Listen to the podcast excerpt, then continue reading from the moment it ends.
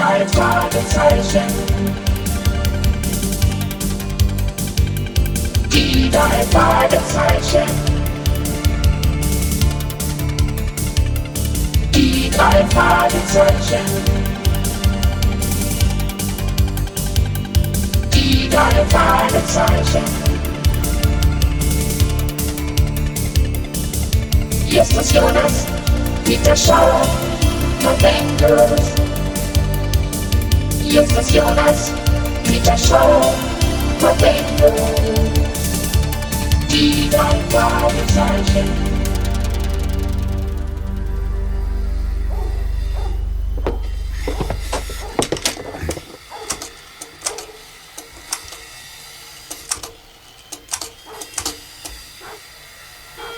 Autovermietung Gilbert, guten Tag. Guten Tag, Mr. Gilbert.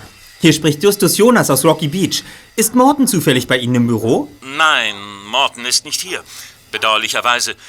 Er ist heute nicht zum Dienst erschienen und zu Hause meldet sich auch niemand. Das ist eigenartig. Normalerweise ist Morton die Pünktlichkeit in Person. Bitte seien Sie so nett und teilen Sie ihm mit, dass ich Freitag in einer Woche seine Dienste in Anspruch nehmen möchte. Auf Wiedersehen. Justus! Hallo Bob, hi, Hi, Peter. Just. Hallo. Na los, Just, schieß los. Ich habe nicht viel Zeit. In einer halben Stunde bin ich mit Jeffrey am Strand verabredet. Was? Mit wem? Mit Jeffrey. Was ist passiert? Setzt euch erst mal. So, was gibt's denn hier? Letzte Nacht hat sich eine dunkle Gestalt um unsere Zentrale geschlichen. Was? Als ich hinauslief, um nachzusehen, rannte er weg und fuhr mit einem Auto davon. Ein Mann oder was? Der Statur und Gangart nach zu urteilen, ja. Konntest du dir die Autonummer merken? Nur, dass der Wagen aus Los Angeles war. In der Zentrale ist er offenbar nicht gewesen, denn das Schloss an der Tür war unversehrt. Vielleicht war es nur ein harmloser Stadtstreicher. Mit einem Auto. Also das glaubst du doch wohl selbst nicht. Ja. Äh, und hat nichts gestohlen, Just? Soweit ich das beurteilen kann, nein, es ist alles noch da. Ja, also das Nummernschild hilft uns nicht weiter. Es ist nichts gestohlen worden, du hast den Einbrecher nicht gesehen. Ja. Äh, Was bleibt uns also übrig? Moment.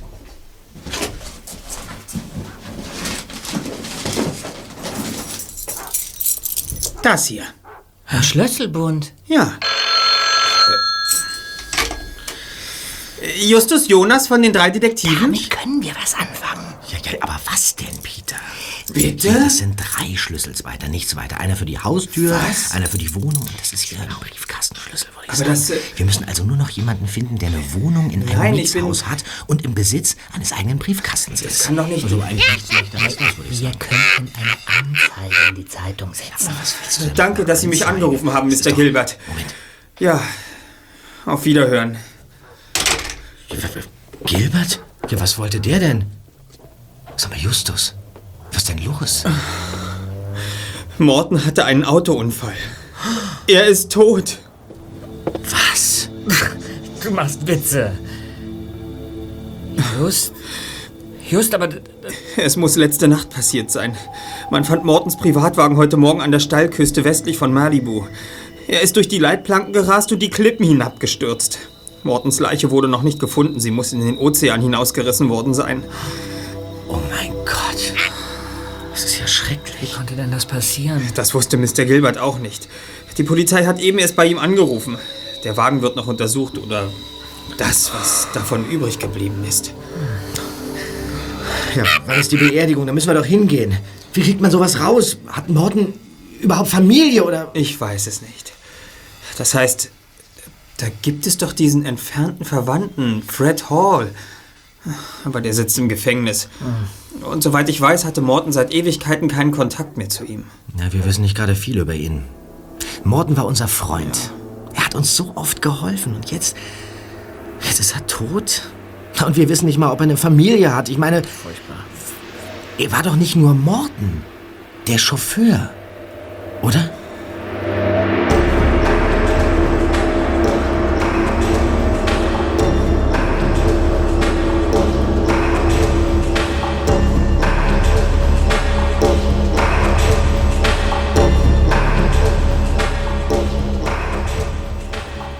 Es wurde bereits dunkel, aber Justus saß noch immer in der Zentrale.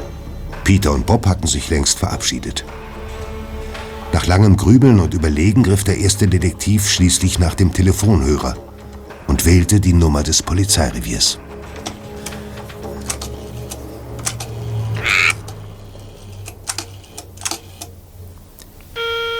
Ja, Cotter? Guten Abend, Inspektor. Justus. Na, was kann ich für dich tun? Wen soll ich festnehmen lassen? Bis jetzt noch niemanden. Ich hätte gern Informationen über einen Autounfall, der letzte Nacht in der Nähe von Malibu passiert ist. Ach, letzte Nacht gab es mindestens zehn Unfälle in der Nähe von Malibu. Dieser endete tödlich. Der Wagen ist die Klippen hinabgestürzt. Von der Leiche fehlt bisher jede Spur.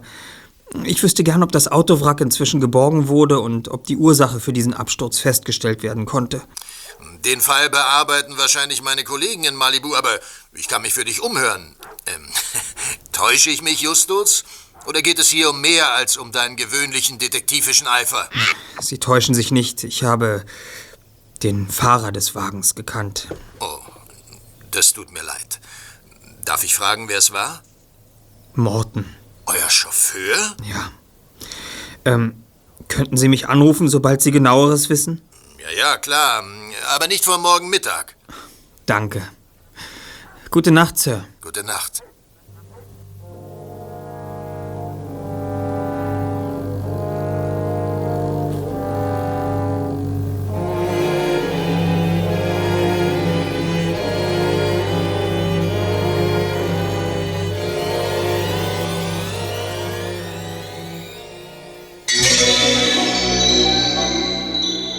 Unverabredet hatten sich die drei Detektive am nächsten Tag in der Zentrale eingefunden.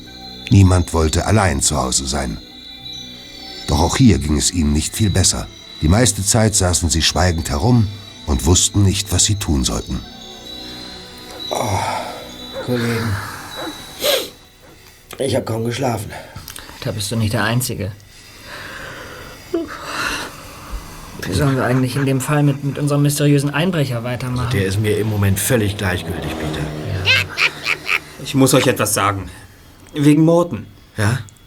Es klingt vielleicht merkwürdig, aber ich werde das Gefühl nicht los, dass sein Unfall gar kein Unfall war. Ja. Daran habe ich auch schon gedacht. Morton war ein sehr guter Fahrer, ein Autounfall. Ja, das ist doch das Letzte, was ihm passieren würde. Ach, ihr wollt doch nicht wirklich behaupten, dass es. dass es Mord war. Er sollte Morton denn umbringen wollen. Er hatte keine Feinde. Woher weißt du das? Bob hat gestern selbst festgestellt, wie wenig wir tatsächlich über Morton wissen. Ja. Vielleicht hatte er ja doch Feinde. Sehr gefährliche sogar. Ach, ich bitte dich. Meinst du etwa der. Moment. Ja, Justus Jonas von den drei. Äh, Cotter hier. Äh, Ich habe die Informationen, nach denen du gestern fragtest, Justus. Aha. Der Wagen ist schätzungsweise in den frühen Morgenstunden von der Fahrbahn abgekommen, äh, zu einer Zeit, in der niemand auf der Küstenstraße unterwegs war. Daher gibt's keine Zeugen für den Unfall. Das Auto ist zwar ein einziger Schrotthaufen, aber die Kriminaltechniker haben ihn inzwischen untersucht. Ja. Keine defekten Bremsen, kein platter Reifen oder dergleichen. Es gibt auch keine frischen Bremsspuren auf der Straße. Fazit? Es sieht so aus, als ob der Wagen mit vollem Tempo durch die Leitplanken gerast ist. Also, meine Kollegen aus Malibu nannten es einen typischen Fall von Sekundenschlaf. Gibt es inzwischen eine Spur vom Fahrer? Nicht die geringste. Dennoch hoffe ich, dir mit meinen Informationen geholfen zu haben. Ich melde mich bei dir, falls ich etwas Neues erfahre. Ne? Ja, danke. Bis dann, Inspektor. Bis dann. Und jetzt? Überlegt doch mal, Kollegen. Morton führt seit 20 Jahren ein absolut geregeltes Leben. Ja. Er chauffiert reiche Leute, er spielt Schach, er spielt Polo. Woche für Woche, ohne Ausnahme. Und eines Nachts fährt er mitten in der Nacht die Küstenstraße entlang und rast in den Abgrund und, und seine Leiche bleibt verschollen. Das war kein normaler Unfall. Wir müssen herausfinden, was wirklich geschehen ist. Ja, das macht ihn aber auch nicht wieder lebendig. Falls er überhaupt tot ist. Was soll denn das heißen, Justus?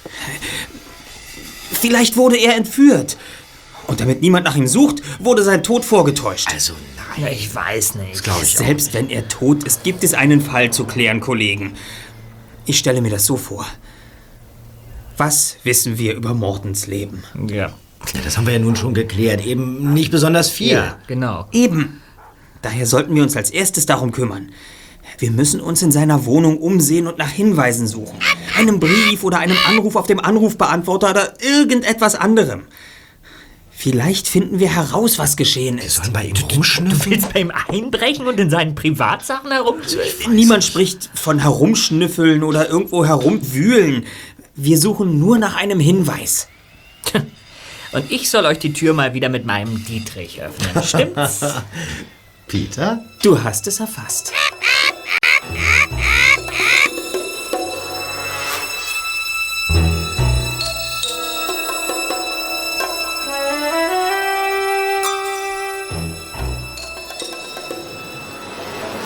Morton wohnte am Wilshire Boulevard, einer der großen Hauptstraßen, die von Santa Monica nach Downtown Los Angeles führen. Das Haus, in dem Morton wohnte, war ein großer Mietsblock, in dem mindestens 30 Parteien leben. Der Chauffeur hatte einmal erwähnt, dass seine Wohnung im obersten Stockwerk liegt. Innerhalb von Sekunden hatte Peter die Wohnungstür mit Hilfe des Dietrichs geöffnet. Na, wie habe ich das gemacht? Hast du ganz toll gemacht. Erstklassig. Los, rein. Justus, bist du bescheuert, das Licht anzuknipsen? Das sieht man doch von der Straße aus. Na und? Glaubst du, darauf achtet jemand? Wir sind hier in L.A., nicht in Rocky Beach. Niemand ist einem hier so egal wie der eigene Nachbar. Was suchen wir hier eigentlich? Das ist Mortens Wohnung und ich glaube kaum, dass... Still, Kollegen! Was ist denn?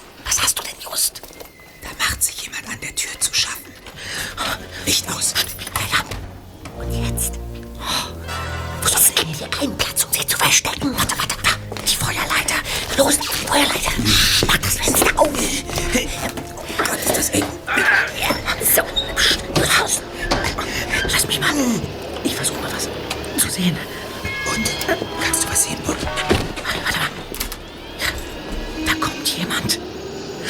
Er hat eine Taschenlampe.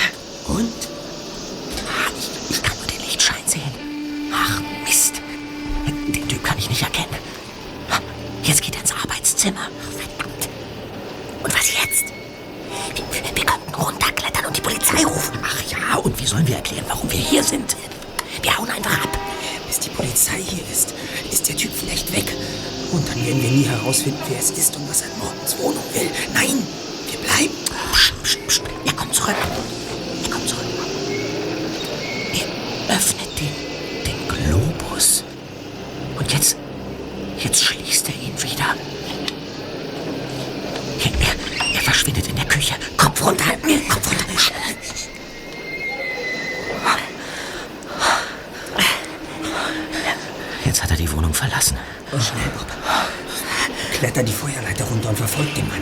müssen wissen, wer das war.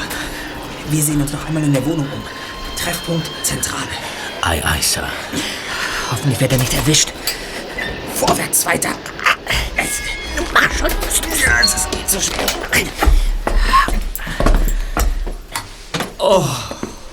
Sieh dir das an. Hier ist ja alles durchwühlt. Er hat, er hat wirklich nach etwas gesucht. Das Dumme ist nur, wir wissen nicht, ob er es gefunden hat. Wer war dieser Kerl? Das wird uns hoffentlich Bob sagen können. Los, wir verschwinden. Ja,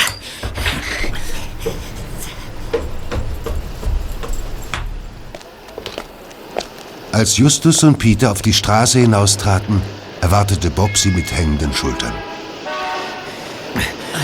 Bob, was ist los? Ich bin runtergeklettert, so schnell ich konnte, aber der Kerl war schneller. Er stieg bereits in seinen schwarzen BMW, als ich mich von der Feuerleiter auf den Gehweg fallen ließ. Und als ich bei meinem Wagen ankam, da war er schon längst weg. Also, es tut mir leid, ich, es ging nicht. Wie sah er denn aus? Ich habe ihn nur von hinten gesehen. Er war nicht besonders groß und, ja, und, und hatte eine Glatze. Mehr kann ich nicht sagen, aber, aber dafür habe ich seine Autonummer. hey! Ja, die habe ich. Ausgezeichnet. Mit Cotters Hilfe dürfte das genauso viel wert sein wie ein Personalausweis.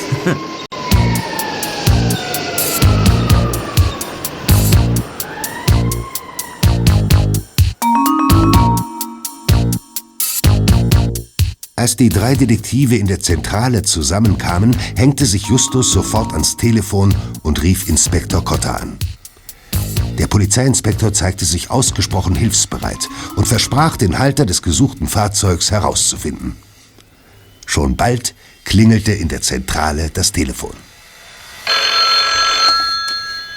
Justus Jonas von den drei Detektiven? Justus? Ja?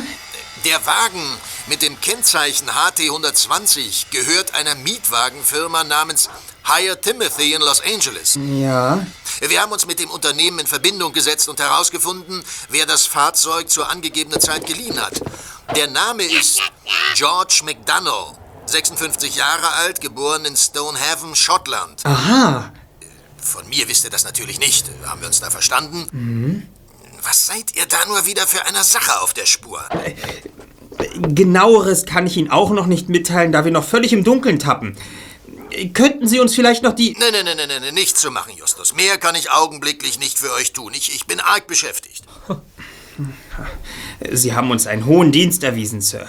Ja, Vielen Dank. schon gut. George McDonough. Wie bekommen wir jetzt etwas über ihn heraus? Auf Cotta müssen wir erstmal verzichten. Wir müssen selbst eine Lösung finden. Ja. Naja, ich könnte versuchen, über meinen Vater was herauszufinden. Der Zugriff auf das Zeitungsarchiv war uns schon oft eine große Hilfe. Das stimmt. Naja, wir hätten natürlich nur Erfolg, wenn Glatzkopf McDonough schon mal ein Ding gedreht hätte. Und zwar so ein großes Ding, dass die Los Angeles Post darüber berichtet hat. Ja. Besser als nichts. Irgendwo müssen wir ja weitermachen. ja. Hey, Nanu? Hm? Was ist das denn hier? Eine Diskette. Ein Fragezeichen ist drauf gemalt. Zeig mal. Mit einem Fragezeichen drauf. Ja, Die kenne ich gar nicht. Nie gesehen. ich auch nicht. Denkt ihr das gleiche wie ich? Unser nächtlicher Besucher. Er hat nichts gestohlen, sondern uns etwas gebracht. Das ist es doch. Legt die Diskette ein, Bob. Schon dabei. Ah, warte mal. Hm. Das ist eine einzige Textdatei.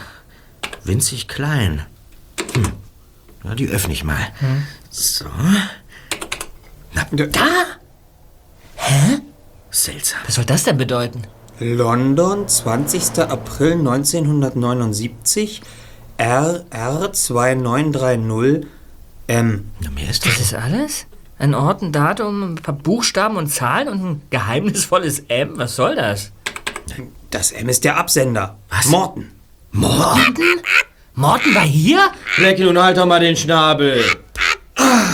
Aber natürlich, das ergibt einen Sinn. Ja, was ergibt einen Sinn? Nun sag doch. Morton kennt unsere Zentrale. Er war zwar nie bei uns, aber wir haben ihm oft genug von unserem geheimen Ein- und Ausgängen erzählt. Stimmt, ja. Deshalb war das Schloss an der Tür unserer Zentrale auch nicht beschädigt. Ach so.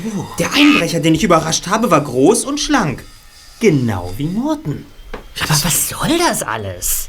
Vielleicht ahnte er, dass unser geheimnisvoller Mr. McDonough hinter ihm her war. Also hat er einen Hinweis für uns hinterlassen und aus irgendwelchen Gründen wollte er uns nicht persönlich informieren. Er, der wollte auch nicht zur Polizei Ja, aber gehen. was will Morten uns mitteilen? Warum so geheimnisvoll? Warum macht er das? Er wollte verhindern, dass diese Information in falsche Hände gerät. Wahrscheinlich hat Mr. McDonough gestern Nacht genau nach diesem Hinweis gesucht. Morton hat die Diskette bei uns in Sicherheit gebracht, weil er wusste, dass sie hier niemand findet und wir etwas damit anfangen können. Also nochmal von vorn. Morton will, dass wir herausfinden, was am 20. April 1979 in London geschehen ist. Ja, und diese komischen Buchstaben und Zahlen? Keine Ahnung, das weiß ich auch nicht, aber vielleicht ist das so eine Art Code. Ja, ein Passwort. Eine. irgend so eine Art. Ich, ich werde das Gefühl nicht los, diese Kombination zu kennen. Wie bitte? Irgendwo habe ich das schon mal gesehen oder gehört. Ich, ich komme bloß nicht drauf. Bob, Ja? wie lange ist dein Vater in der Redaktion? Mir so bis fünf, halb sechs? Wenn wir uns beeilen, schaffen wir es noch. Wir sehen uns im Archiv der Los Angeles Post um und blättern im 79er Jahrgang. wa- wa- was, was ist, wenn wir uns täuschen? Es könnte doch sein, dass die Diskette gar nicht von Morten ist. M kann schließlich alles bedeuten. Madonna Und es zum gibt, Beispiel. ja, es gibt viele große, schlanke Menschen. Ein weiterer Grund, heute noch einmal nach L.A. zu fahren. Denn dort können wir eine Theorie überprüfen. Theorie? Wie bitte? Erinnert ihr euch? Der Einbrecher hatte einen Schlüssel verloren. Ja. Wenn es tatsächlich Morton war, passt dieser Schlüssel wahrscheinlich zu seiner Wohnung. Genial.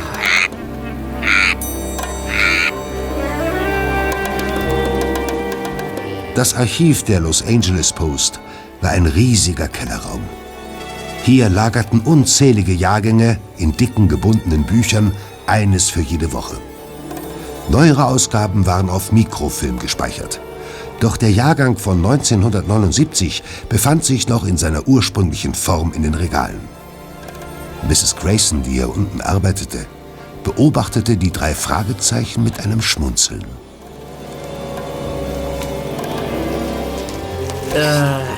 Ich finde nichts, Kollegen. Es könnte doch sein, dass Morton ein Datum aus seinem Privatleben meint. Etwas, das wir niemals in einer Zeitung finden werden. Falls es wirklich Morton war, der uns die Diskette zugespielt hat. Gebt die Hoffnung nicht auf. Vielleicht finden wir ja noch was. Oder habt ihr eure Ausgaben schon durch? Hier, haha, ich hab's gefunden. Was? Ja, ja, hier. So. Eine kurze Meldung aus London vom 23. April über eine Bande von Drogenschmugglern und Dealern. Die Polizei hat in der Nacht des 20. April einen anonymen Tipp bekommen und daraufhin die Bande während einer Geldübergabe festgenommen. Bei einer Schießerei kam einer der Dealer ums Leben, die anderen wanderten für viele Jahre in den Knast. Na, na und? Hier, pass auf, einer von ihnen hieß George McDonough. Was? Ja, Tatsächlich George McDonough? ja, da Da, steht's. da, da ist sein Gefängnisaufenthalt wohl vorbei. Ja, anscheinend. Hier steht noch, dass das Geld, um das es bei der Übergabe ging, nicht gefunden worden sei. Was, wie, was nicht gefunden wurde? Ja. Ich denke, die Polizei hat die Bande während der Geldübergabe festgenommen. Ja, dann muss die Kohle doch, doch, doch vor Ort gewesen Nein, sein. eben, eben nicht. Die beiden Verbrecherparteien beschuldigten sich gegenseitig des Diebstahls. Genützt hat es ihnen nichts, sie sind alle ins Gefängnis gewandert. Trotzdem hat die Polizei das Geld nicht gefunden. Ja, mehr steht hier leider nicht. Entschuldigen Sie die Herren, aber wir haben bald Feierabend. Äh, äh, ja, äh, wir gehen gleich, Wir gehen äh, Mrs. gleich, ja. Grayson. Ja. wir gehen gleich. Äh, könnten Sie uns dennoch einen kleinen Gefallen tun? Sie haben doch Kontakt zu allen großen Zeitungen auf der Welt. Tja, für professionelle Recherche ist das unbedingt notwendig. Was für Informationen braucht ihr? Ja, wir möchten gerne ähm, mehr über diesen Fall hier wissen. Ich könnte mir vorstellen, dass die englischen Zeitungen darüber sehr viel ausführlicher berichtet haben. Ich könnte meinen Kollegen bei der London Times eine Mail schicken und sie bitten, die Artikel aus ihren Archiven herauszusuchen und mir zu faxen. Also das wäre wirklich wahnsinnig nett. Das von wär Ihnen. toll. Ja, ganz toll. Äh, könnten Sie Ihre Kollegen vielleicht bitten, die Artikel direkt an uns zu faxen? Dann geht's nämlich schneller. Ja, hier. Äh, das ist unsere Karte. Die drei Detektive, drei Fragezeichen. Wir übernehmen jeden Fall. Erster Detektiv Justus Jonas, zweiter Detektiv Peter Shaw, Recherchen und Archiv Bob Andrews. Hm, die berühmte Karte der drei Fragezeichen. Ich fühle mich geehrt. Ja, die Telefon- und Faxnummer steht hinten drauf. Ja. Ich werde gleich noch eine Mail abschicken. In London ist es jetzt allerdings 2 Uhr nachts. Also könnt ihr erst morgen früh mit einer Antwort rechnen. Vielen Dank, Mrs. Vielen, Grayson. vielen Dank. Sehr nett. Kommt, Kollegen. Schönen Feierabend. Danke. Das war ein voller Erfolg. Wir wissen jetzt, wer McDonough ist. Und es liegt auf der Hand, was er hier will. genau, das Geld, das damals verschwunden ist. Ja, aber was hat das alles mit Morton zu tun? Das ist die große Frage. Ihr glaubt doch nicht im Ernst, dass er in die Sache verwickelt war. Morten und Drogenhandel, niemals. Das kann ich mir auch nicht vorstellen. Aber die Hinweise lassen keinen anderen Schluss zu. Morton hat uns auf den 20. April 1979 hingewiesen. Und McDonough hat in seiner Wohnung nach etwas gesucht. Ja, aber Justus, vielleicht ist Morton auch nur ganz zufällig in die Sache Ja, reingerutscht. Ich, ich hoffe, wir bekommen morgen ausführlichere Informationen. Das wäre wichtig. Jetzt fahren wir erstmal zu Mortons Wohnung. Ich will nur überprüfen, ob diese Schlüssel hier, die ich in der Zentrale gefunden habe, in seine Tür passen.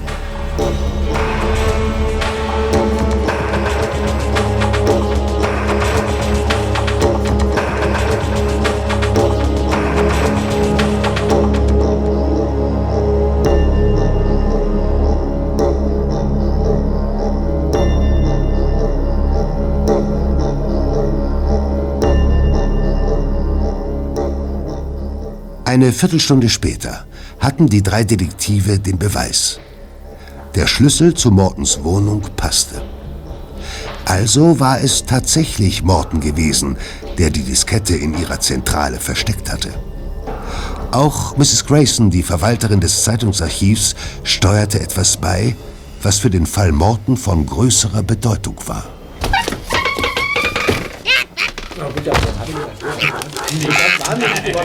Hallo Kollege! Hallo, Justus. Justus, hi. Wow, die Faxe sind angekommen. Lass und, und was steht drin? Ja. Eine Menge. Nein. Setzt euch, dann erzähle ich euch, was am 20. April 1979 passiert ist. Wunderbar, da bin ich immer gespannt. So, Justus, jetzt spuck's doch mal richtig aus. Wie wir bereits wissen, gab es damals zwei kriminelle Banden, die mit Drogen gehandelt haben. Ja. Die Polizei war einigen der Mitglieder schon lange auf den Fersen. Eines Tages ging ein anonymer Anruf bei Scotland Yard ein. Der Unbekannte schilderte genau den Ort und die Zeit für eine geplante Geldübergabe, bei der alle wichtigen Köpfe der Dealerbanden anwesend sein würden. Aha. Die Polizei sicherte das Gelände ab Ja. und schnappte sich die Verbrecher.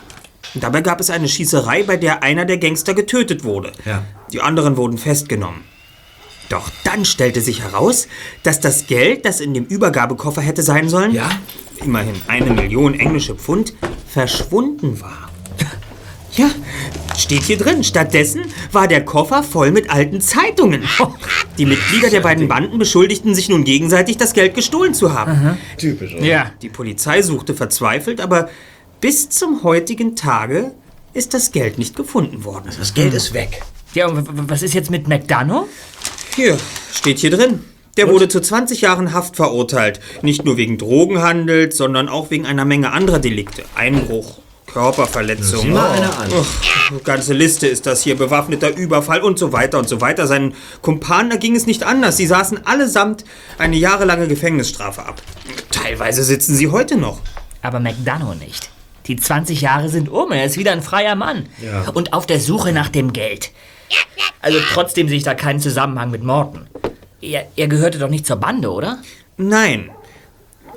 Außer er hat in Amerika seinen Namen geändert. Aber auf den Fotos habe ich niemanden gefunden, der wie ein junger Morton aussieht. Ja. Also jetzt wirklich ganz ehrlich mal, ich bitte euch. Morten. Morten, ein Drogendealer. Nein, das das kann man sich doch nun wirklich Nein. gar nicht vorstellen. Aber, Kollegen, es muss da einen eindeutigen Zusammenhang geben.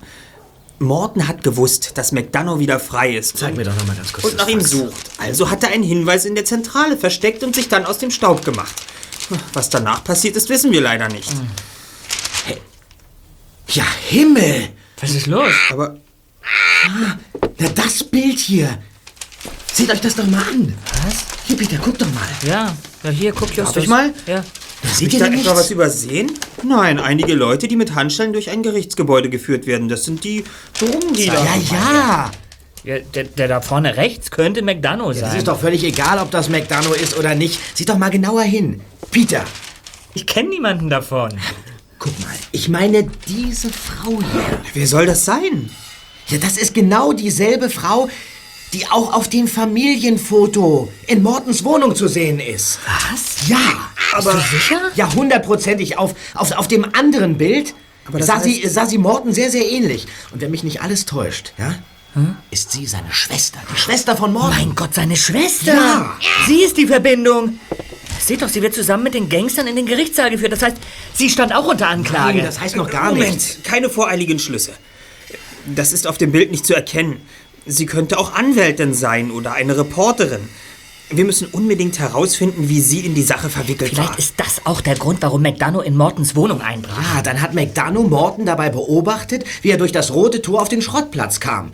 Das könnte doch sein, dass er, dass er scharf auf den Code ist, den wir auf der Diskette gefunden haben. Wie ging der nochmal gleich? Der Code. Wie ging der Code? RR Ja? 2930. R, R, 2930. Wieso kommt mir das nur so bekannt vor? Ja, ja, ich habe das auch schon mal irgendwo gehört. Was denn? Wir Idioten. Würdest du mich bitte davon ausnehmen, Justus? Wir sind so blind. Kollegen. Ja, was ist Was denn? denn? Der Rolls-Royce RR2930 ist das Nummernschild des Rolls-Royce. Oh Mann, also wir, sind, also wir sind ja wirklich die allergrößten Idioten. Ja. Wenn das kein klarer Hinweis ist. Wir müssen den Wagen unter die Lupe nehmen. Bestimmt ist dort etwas versteckt. ja, aber wie kommen wir an ihn ran, wenn, wenn Morton nicht mehr da ist? Morton ist nicht der einzige Fahrer. Genau. Sein Kollege Perkins benutzt den Rolls-Royce ebenfalls im Auftrag der Verleihfirma. Und den rufen wir jetzt an. Und was willst du dem erzählen? Dass wir bei unserer letzten Fahrt etwas sehr Wichtiges im Rolls liegen gelassen haben. Etwas, das so klein ist, dass es eventuell zwischen die Sitzpolster gerutscht ist.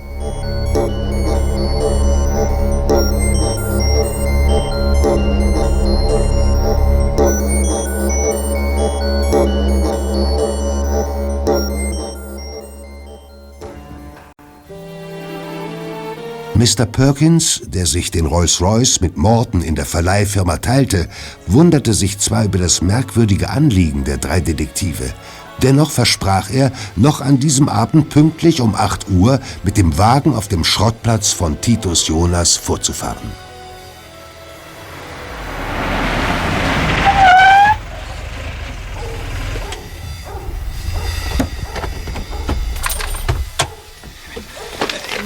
Mr. Perkins. Hallo. Hallo. Ihr seid also die drei Detektive. Ja? Ich habe nicht viel Zeit, mein nächster Fahrgast wartet.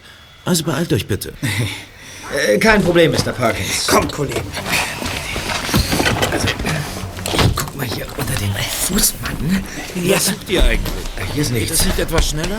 Hier ist auch Der nichts. Name Gilbert steht für Pünktlichkeit. Ich muss Ja, gleich ja. wegfahren. Ja, ja.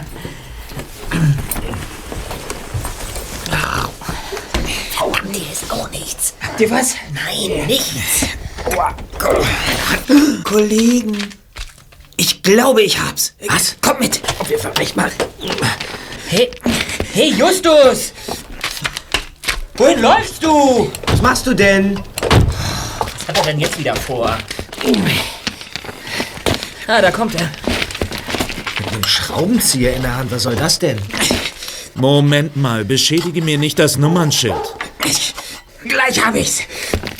Bist du wahnsinnig? Ja, nun bleiben Sie mal ganz ruhig. Das Nummernschild. Das lässt sich. Das lässt sich umklappen. Und dahinter ist ein Hohlraum. Das, das Ganze ist ein Spiel, Mr. Perkins. Äh, Diesen Umschlag hier, äh, den hat Morton hier für uns versteckt. Versteckspiel. Zerkratzt mir nicht den Rolls Royce. Äh, Keine Sorge, Sir. Einmal umgeklappt, zack, und schon fertig. Sie haben uns einen ganz großen Dienst erwiesen, Mr. Perkins. Kann ich jetzt endlich weiterfahren? Vielen Kein Dank. Problem. Und nochmals, vielen Dank. Dankeschön. Wiedersehen. Danke. RR2930. Das war gar kein Rätsel, sondern bereits die Lösung. Zeig doch mal her. Ja, auf dem Umschlag ist ein großes Fragezeichen drauf gemalt. Hier, mach du ihn auf, Justus. Na und? Na, was ist drin? Schlüssel. Ist sonst noch was drin? Nein. Gar nichts? Nein heißt nein. Mist! Ein weiteres Rätsel. Also, dieser Schlüssel gehört Ja. zu einem Bankschließfach. Hier steht eine Nummer drauf. 267. Tja. Hm, nun müssen wir nur noch die richtige Bank finden. Das ist ja ganz toll. Morten macht's uns nicht gerade einfach. Gehen wir in die Zentrale, Kollegen. Was liegt denn da auf dem Boden? Das ist ja unser Vorhängeschloss. Jetzt ist ja aufgeknackt. Jemand war in dem Wohnwagen.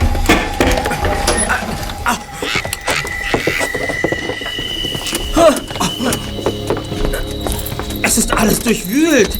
Nichts anfassen. Denk an die Fingerabdrücke. Ja, abdrücken brauchen wir doch nicht. Ist ja wohl ganz klar, wer das war. Medano. Und es ist auch klar, was er hier wollte. Die Diskette. Und? Ja, sie ist weg. Ja, sie ist weg. Er hat sie. Irrtum. Ich hatte nämlich ein ganz dummes Gefühl bei der Sache und habe die Diskette in Sicherheit gebracht. Justus. Sie liegt in meinem Zimmer unter dem Kopfkissen. Mein Kompliment, Das Justus. muss ich auch sagen. Wer kann denn das jetzt noch sein? Schalt den Verstärker ein. Justus Jonas von den drei Detektiven? Justus, Morten? ja, ich bin's. Ja, aber Ich kann nicht lange sprechen. Hör zu. Ihr müsst vorsichtig sein. was um Himmels Willen ist passiert? Nicht am Telefon. Wir sollten uns treffen. Die Situation ist außer Kontrolle geraten. In Ordnung. Wann und wo? Morgen Abend. In der großen Spielhalle am Hollywood Square um 9 Uhr. Ihr müsst dafür sorgen, dass euch niemand folgt. Hörst du, Justus? Verstanden, Morten. Ich vertraue euch. Bis morgen. Aber Morten lebt. Dem Himmel sei Dank. Aber ich, ich habe ihn ja noch nie so nervös erlebt. Das ist keine Spur von seiner üblichen äh, Gelassenheit. Was läuft denn da bloß für ein Ding? Wir werden Morten helfen. Ja. Er wird uns morgen sagen, was los ist und, und gemeinsam kriegen wir die Sache in den Griff. Bestimmt. Kommt, Leute, das muss gefeiert werden. Ich, ich lade euch auf ein Eis ein. sehr spendabel, Die, die Peter. Eisdiele in der Stadt hat noch eine Stunde geöffnet. Los! Ja, aber Moment mal, was ist denn nun mit McDonough? Morten hat uns ausdrücklich gewarnt. Ja, wahrscheinlich beobachtet der uns. Soll er doch. Beim Eisessen kann man nicht viel spionieren. Auch wieder richtig.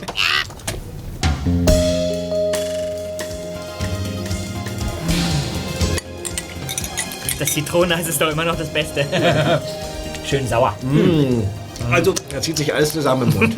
als erstes sollten wir gleich morgen etwas in dieser Schlüsselsache unternehmen. Ich muss wissen, was sich in Mordens Bankschließfach befindet. ja, aber, aber, aber. Und welche der, der 100 Banken, die zur Auswahl stehen, suchen wir uns aus? Naja, es ist doch eine Portion Logik dabei. Ja, Logik. Wo habt ihr euer Konto? Was soll denn die Frage? Bei der Bank in Rocky Beach, wo sonst? Und warum? Weil sie in der Nähe ist. Ja, Moment mal, du meinst also, wir, wir sollten zunächst einmal die Bank aufsuchen, die Mortens Wohnung am nächsten liegt. Richtig. Die meisten Menschen denken äußerst praktisch. Hm. Sie suchen sich die Bank aus, die am einfachsten zu erreichen ist. Ja, stimmt. Genau wie sie in den meisten Fällen im Supermarkt um die Ecke einkaufen gehen. Mit etwas Glück finden wir auf diese Weise das richtige Schließfach.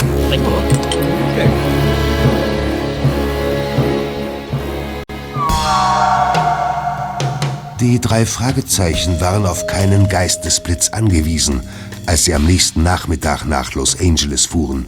Niemand war mit ihnen eingestiegen und kein Auto verfolgte den Bus. Beruhigt stiegen sie am Wilshire Boulevard aus und gingen das letzte Stück zu Mortens Wohnung zu Fuß. Zwei Blocks weiter war die nächste Bank.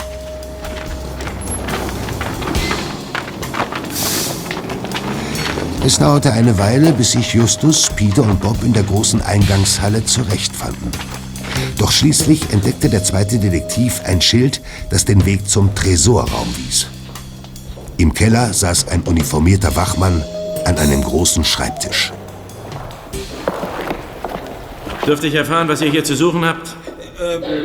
Ich, ich, ich- ich will nur mein Schließfach öffnen. Dazu brauche ich deine Personalien. Wie bitte? Deinen Ausweis. Aber ich, ich habe einen Schlüssel. Da könnte ja jeder kommen und Schließfächer öffnen. Hast du deinen Ausweis nicht dabei? Doch, äh, schon.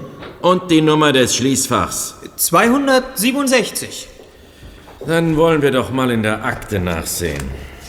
Aber, aber es ist gar nicht meins. Wir sollen nur etwas für einen Freund rausholen. Genau. Dann wird er euch wohl eine Vollmacht erteilt haben. Vollmacht. Ich, ich bin nicht sicher, ob. Die Ausweise bitte. Ja. Moment, mein Ausweis. Hier. Ah, ja, da haben wir sie ja. So. Eine Vollmacht für Justus Jonas. Den Schlüssel. Den Schlüssel. Der Schlüssel? So, dann kommt mal bitte mit. Aha. Mit, ja.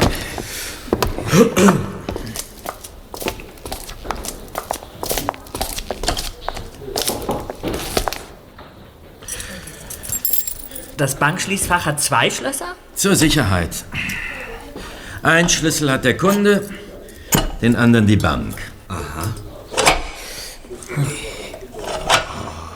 Ein Koffer ist drin. Äh, würden Sie ihn mir bitte aushändigen? Kein Problem. Moment. Hier bitte. Äh, danke, Sir. Muss ich etwas unterschreiben? Nein, das war's. Hier. Dein Schlüssel. Äh, danke. Noch einen schönen Tag. Wiedersehen. Kommt, Freunde. Jetzt war mir aber ziemlich mulmig. Nicht so laut. Ausweiskontrolle. Wer denkt denn an sowas? Ja, Morten denkt an sowas. Sonst hätte er nicht dafür gesorgt, dass Justus berechtigt ist, das Schließfach zu öffnen. Sag mal, ist der Koffer schwer? Mach ihn doch mal auf. Na, bist du verrückt? Doch nicht hier. Ähm, na, wir gehen in den Park. Dort werden wir schon ein einsames Plätzchen finden.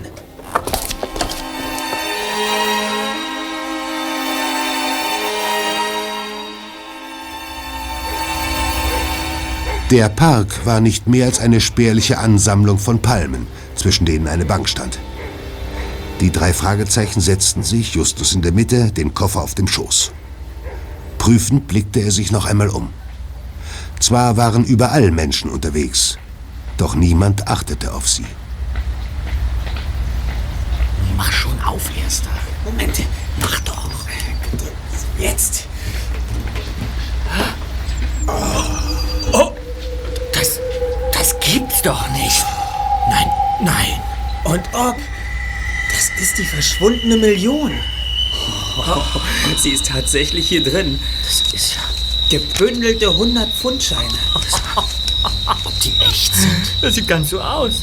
Das muss das Geld von dem Drogendeal sein. Ist das viel? Was machen wir denn jetzt? Du willst den Koffer doch wohl nicht nach Rocky Beach mitnehmen. Unsinn. Ich bringe ihn zurück ins Schließfach. Da war er jahrelang in Sicherheit und so soll es auch bleiben, bis wir wissen, was das alles soll. Doch ein Bündel nehmen wir an uns. Vielleicht brauchen wir einen Beweis oder ein Druckmittel. Ja, und dann? Fahren wir in die Zentrale zurück und hoffen, dass Cotta inzwischen die Informationen für uns hat, um die ich ihn gebeten habe. Ja, was denn für Informationen, Just? Vielleicht hat er herausgefunden, wer die Frau auf dem Zeitungsfoto ist und was sie mit dem Drogenfall zu tun hatte.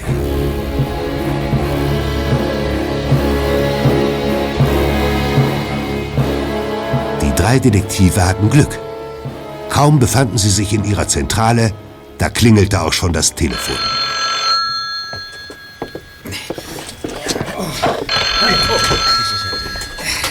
Ja, Justus Jonas von den drei Detektiven? Cotta hier.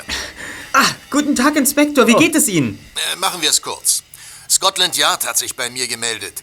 Die Frau, die ihr auf dem Foto gesehen habt, gehört zur Bande der Drogenhändler. Ach, ach. Zumindest glaubte man das anfangs.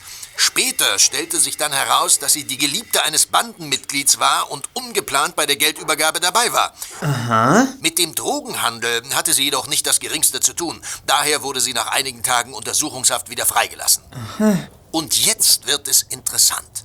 Die gute Frau heißt Suzanne Morton. Das ist doch kein Zufall, oder? Wir vermuten, dass sie Mortens Schwester ist. Na, na, so weit war ich auch schon. Und dass Morton verschwunden ist, steht in direktem Zusammenhang mit dieser Geschichte von damals, habe ich recht? Mhm. Seine Leiche ist übrigens immer noch nicht aufgetaucht. Also, Mr. Oberschlau, ich höre. Naja, besonders viel wissen wir auch noch nicht. Vermutlich wisst ihr aber, dass es damals um eine Million Pfund ging, oder? Geld, das niemals wieder aufgetaucht ist. Ja, schon. Dann dürfte euch auch klar sein, dass es gefährlich werden kann, wenn so viel Geld im Spiel ist. Wissen wir. Aber eine Frage habe ich noch. Wie hieß der Geliebte von Suzanne? Moment, äh, ihr Lover hieß ähm, äh, George McDonough. Nein. Er wurde zu 20 Jahren Haft verurteilt. Ich denke, die beiden sind inzwischen nicht mehr zusammen. Danke, Sir. Das wollte ich hören. Tatsächlich? naja, dann viel Spaß mit diesen Infos. Danke. Das ist ja ein Hammer. Mann, das, das haut mich alles um. Habt ihr euch eigentlich schon gefragt, was wir machen, wenn Morton wirklich etwas mit den Drogendealern zu tun hatte? Wenn er ein Verbrechen begangen hat? Was sollen wir dann tun? Er ist aber kein Verbrecher. Ja, ja, aber weshalb hat er denn eine Million Pfund in seinem Bankschließfach? Das frage ich mich auch. Das wird er uns hoffentlich heute Abend in der Spielhölle am Hollywood Square erklären.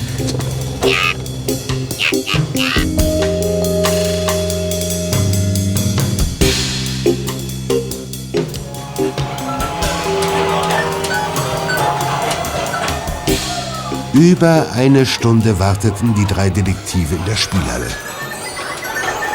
Doch Morten kam nicht. Nicht um zehn und nicht um elf. Um halb zwölf traten sie schließlich mit düsteren Gedanken und Sorgenfalten den Rückweg an.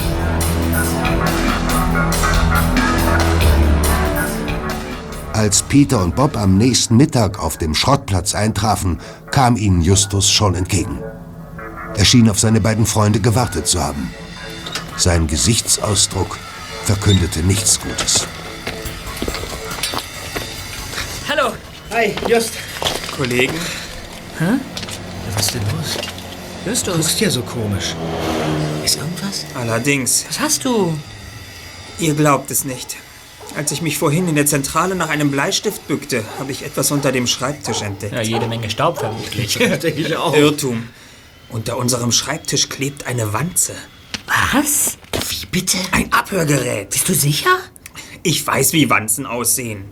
Ja, und wer hat die da bitte schön hingesetzt? Dreimal darfst du raten, Peter. Das ist doch völlig klar. McDonough hat die da hingesetzt. Und zwar in der Nacht, als er in der Zentrale eingebrochen ist, um die Diskette zu suchen. Oh, Das ergibt alles einen Sinn. Das ergibt alles Ja, aber Sinn. würdest du uns deine Erkenntnisse freundlicherweise mitteilen? Morton ist gestern nicht aufgetaucht, weil McDonough unser kurzes Telefonat mit ihm belauscht hat und wusste, wo wir uns treffen würden. Aha. Wir waren Punkt neun in der Spielhalle. Morton muss schon früher hingegangen sein. Und da hat McDonough ihn abgefangen. Er will das Geld haben und wusste, dass Morton es irgendwo versteckt hat. Erst suchte er in Mortons Wohnung, wurde aber nicht fündig, da Morton so klug war, den Schließfachschlüssel verschwinden zu lassen und nur uns einen Tipp zu geben. Aus irgendeinem Grund wusste McDonough, dass wir in den Fall verwickelt sind. Er brach in die Zentrale ein und suchte nach einem Hinweis, fand aber auch dort nichts, da ich die Diskette wohlweislich woanders deponiert hatte. Also installierte er eine Wanze, um der Lösung auf die Spur zu kommen. Ja, in der Zentrale haben wir über den Bankschließfachschlüssel nicht gesprochen, sondern in der Eisdiele. Und, und über den Geldkoffer haben wir gestern in der Zentrale auch kein Wort verloren. Genau. Und genau das ist unsere Chance. Was meinst du damit? Wir schlagen ihn mit seinen eigenen Waffen.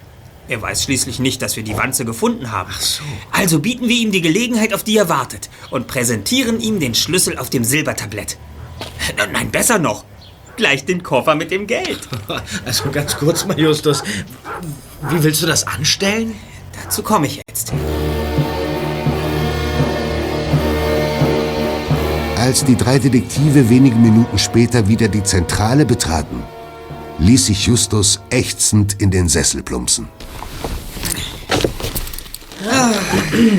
Also, Kollegen, Ja? wenn McDonough in Erfahrung bringt, dass wir den Schlüssel haben, wird er sehr bald hier auftauchen und ihn suchen. Ja, den Schlüssel kann er ruhig finden, denn das Schließfach ist ja leer. Umso schlimmer. Ich hab dir gleich gesagt, dass es keine gute Idee ist, den Koffer mit dem ganzen Geld mitzunehmen. Tschüss. Eine Million Pfund. Und die liegt hier einfach so rum. Das liegt hier nicht herum, sondern ist sehr gut versteckt. Wie versteckt? Der Koffer liegt in unserer Freiluftwerkstatt. Ich würde das nicht gerade ein Versteck nennen. Äh, Doch, weil dort nämlich niemand suchen würde. Kein Mensch interessiert sich für einen kleinen, schäbigen, braunen Aktenkoffer. Wenn McDonough hier aufkreuzt, wird er in der Zentrale suchen und nirgendwo sonst. Ja, und, und wenn er nichts findet, dann kommt er womöglich doch noch auf die Idee, sich in der Werkstatt umzusehen. Genau da tritt mein Plan in Kraft. Passt auf. Der Trick ist folgender. Er wird etwas finden.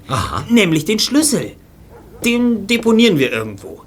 Also, er wird hier einbrechen, den Schlüssel mitnehmen und gleich am Montag in die Bank gehen, um sich das Geld zu holen. Statt des Koffers wird er dort aber die Polizei vorfinden, die wir alarmiert haben, um den Kerl zu schnappen. Ganz schön listig. Also wirklich ganz schön listig, Justus. Aber ähm, sollten wir das Geld nicht doch besser in Sicherheit bringen? Oder gleich zur Polizei? Das ist nicht nötig. McDonough weiß ja nicht, dass wir es haben. Er sucht nur den Schlüssel. Und das beste Versteck ist immer noch, etwas gar nicht zu verstecken. Wenn der Koffer ganz offen herumliegt, wird niemand auch nur den Hauch einer Ahnung haben, dass sich darin eine Million englischer Pfund befindet. Vertraut mir.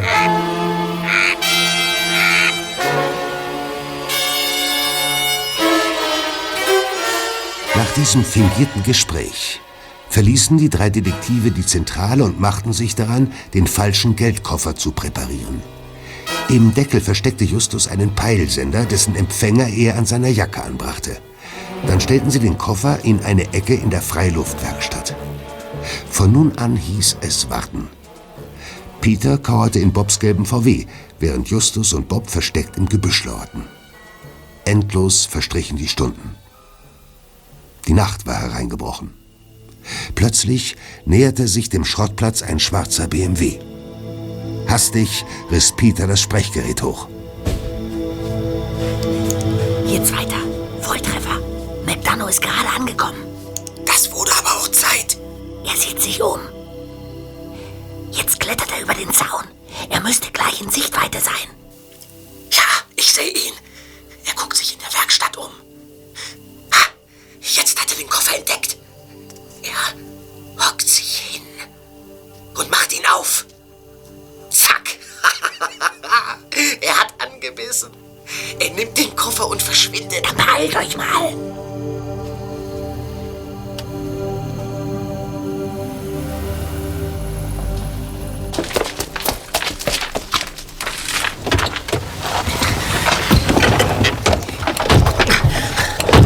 Los, gib Gas weiter. Fahr doch, Peter. Fahr doch. Bleib so weit wie möglich hinter ihm, Peter. Wenn er uns bemerkt, ist alles aus. Ah ja, keine Panik. Ist ja nicht das erste Mal, dass ich jemanden verfolge, oder?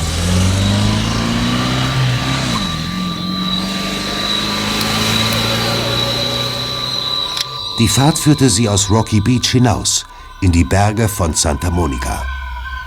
Der zweite Detektiv hielt immer so viel Abstand, dass er die roten Lichter gerade noch sehen konnte. Doch dann bog der BMW auf eine Hauptstraße und plötzlich gab es mindestens ein Dutzend Rücklichter, die nicht zu unterscheiden waren. Aber das Piepen des Peilsenders verriet ihnen, in welche Richtung McDonough schließlich abbog. Der BMW fuhr durch ein dichtes Waldgebiet und hielt vor einer kleinen Holzhütte. Peter parkte den VW in gehörigem Sicherheitsabstand. Dann folgten sie McDonough und beobachteten, wie er hinter der Tür des Holzhauses verschwand.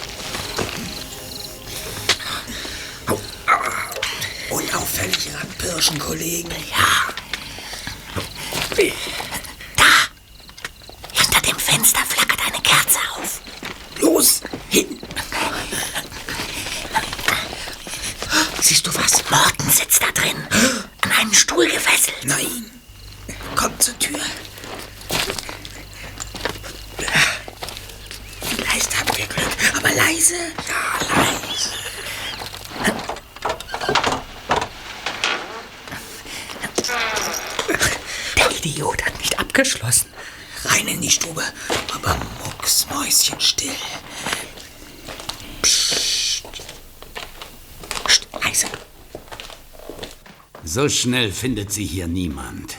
Zumal sie niemand sucht. Alle glauben, dass sie bereits tot sind.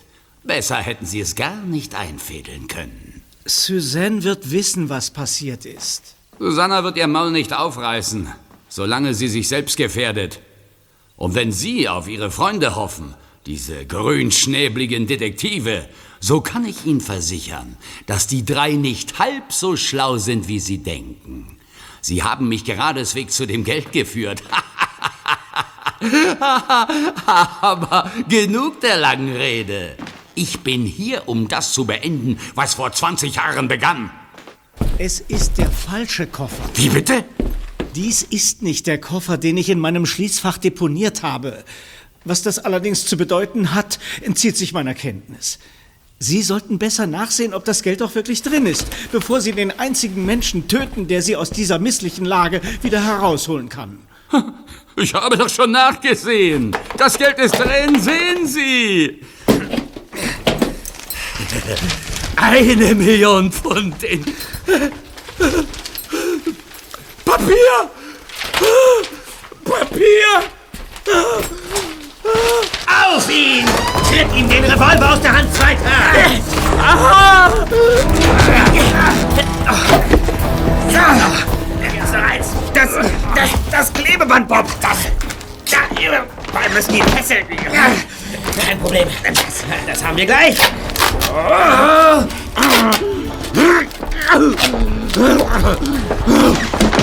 Ihr verfluchten Bastarde!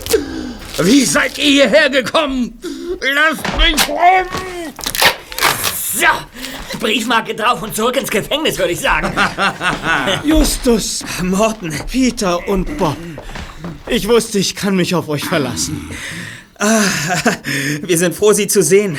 Warten Sie, ich binde Sie los. Vielen Dank. Wir haben zwar eine Menge selbst herausfinden können, aber so ganz durchschauen wir die Geschichte noch nicht. Nein. Morten, bitte, erzählen Sie uns, was passiert ist. Ja, also, ich lebte damals noch in England, als meine Schwester Susanne auf diesen Kerl McDonough hereinfiel. Sie ahnte, dass er krumme Sachen macht, doch sie war ihm hörig. Eines Tages kam sie auf mich zu und sagte, sie wüsste nun, wie sie sich selbst befreien könnte. Doch dazu brauchte sie meine Hilfe. Ach, sie bat Sie, einen Koffer voller Geld in Sicherheit zu bringen. Richtig. Suzanne hatte herausgefunden, dass ihr sauberer Freund tief in Drogengeschäfte verwickelt war. Dann entwickelte sie einen Plan. Sie wollte die beiden Banden gegeneinander ausspielen und das Geld selbst behalten. Ich weiß bis heute nicht, wie sie das geschafft hat, aber es gelang ihr, den Geldkoffer kurz vor der Übergabe auszutauschen, die Polizei zu verständigen und die Millionen zu verstecken. Mhm. Die Polizei schnappte die beiden Banden. Klar. Ihr Glück war, dass einer der Verbrecher beim Schusswechsel getötet wurde. So fiel der Verdacht auf ihn. Mhm. Suzanne bat mich, ihr zu helfen. Sie drückte mir den Koffer in die Hand und flehte mich an, das Geld in Sicherheit zu bringen. Sie hatte Angst, dass die Polizei es im Laufe der Untersuchung bei ihr finden würde. Und Sie haben ihr geholfen? Naja, sie ist meine Schwester. Sie ist nicht halb so unschuldig, wie sie aussieht. Du schätzt die Situation falsch ein. Suzanne wollte sich an McDonough, der sie immer wieder misshandelt hatte, rächen. Dann hätte sie zur Polizei gehen und ihn wegen seiner illegalen Geschäfte anzeigen können. Ach, die Polizei. Suzanne hat dort immer wieder Hilfe gesucht, wenn McDonough sie geschlagen hatte. Aber die Behörden hielten es nie für nötig einzugreifen und sie da rauszuholen. Schließlich hatte Suzanne eine Million Pfund im Koffer. Das Geld war durch die verschiedensten Verbrechen erworben worden. Es gehörte niemandem rechtmäßig. Also stand sie vor der Wahl, es der Polizei zu übergeben, die sie immer wieder im Stich gelassen hatte. Oder es zu behalten und sich damit ein neues Leben aufzubauen. Und sie entschied sich für Letzteres. Genau. Als die Gerichtsverhandlungen gelaufen waren und die Bande im Knast saß, zog sie nach Australien und bat mich von dort aus, ihr das Geld zukommen zu lassen. Das konnte ich aber mit meinem moralischen Empfinden nicht vereinbaren. Natürlich. Hm. Schließlich gingen wir im Streit auseinander. Jahrelang lag das Geld dort im Bankschließfach, ohne dass ich es je angerührt hätte. Und genauso lange habe ich meine Schwester nicht mehr gesehen. Mhm. Und Ihnen, McDonough, war klar, dass Suzanne das Geld hatte. Sie beschlossen, so lange zu warten, bis sie wieder freikämen, um sich das Geld dann selbst zu holen. Ganz genau. Er flog nach Australien und zwang meine Schwester, ihm zu sagen, wo das Geld geblieben ist. Er hat sie bedroht, bis sie ihm schließlich die Wahrheit sagte. Aber Suzanne warnte mich rechtzeitig, obwohl McDonough gedroht hatte, sie umzubringen, wenn sie das täte. Also handelte ich überstürzt. Sie ließen ihren Wagen die Klippen hinabstürzen, um so ihren Tod vorzutäuschen, in der Hoffnung, McDonough würde die Geschichte glauben. Richtig. Was ich nicht wusste, war, dass er zu diesem Zeitpunkt schon seit einigen Stunden in Los Angeles war und mich beobachtete. Er hat mich nur gewähren lassen, weil ihm nichts Besseres passieren konnte. Ich täuschte meinen Tod vor. Einfacher konnte ich es ihm nicht machen. Ich versteckte mich in einem kleinen Motel in Thousand Oaks und wartete ab. Für den absoluten Notfall hatte ich euch eine Diskette mit zwei Hinweisen in die Zentrale geschmuggelt. Ja. Und dabei hat McDonough sie ebenfalls beobachtet. So ist er also auf uns gekommen.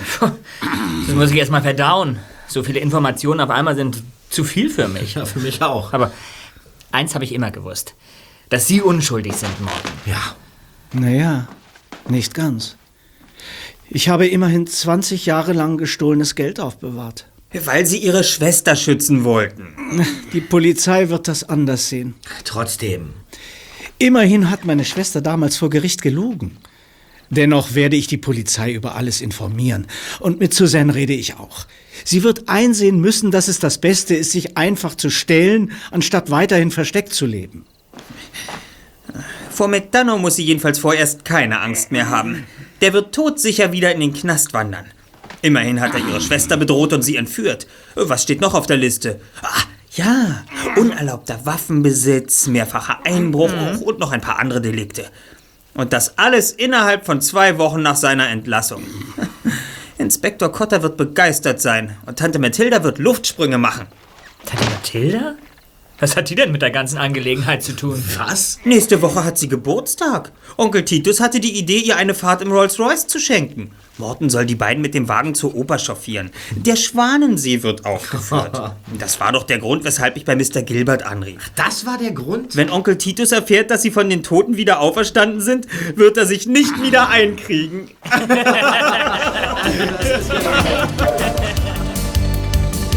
Jesus Station Verblendung Die drei Fragezeichen Die drei Fragezeichen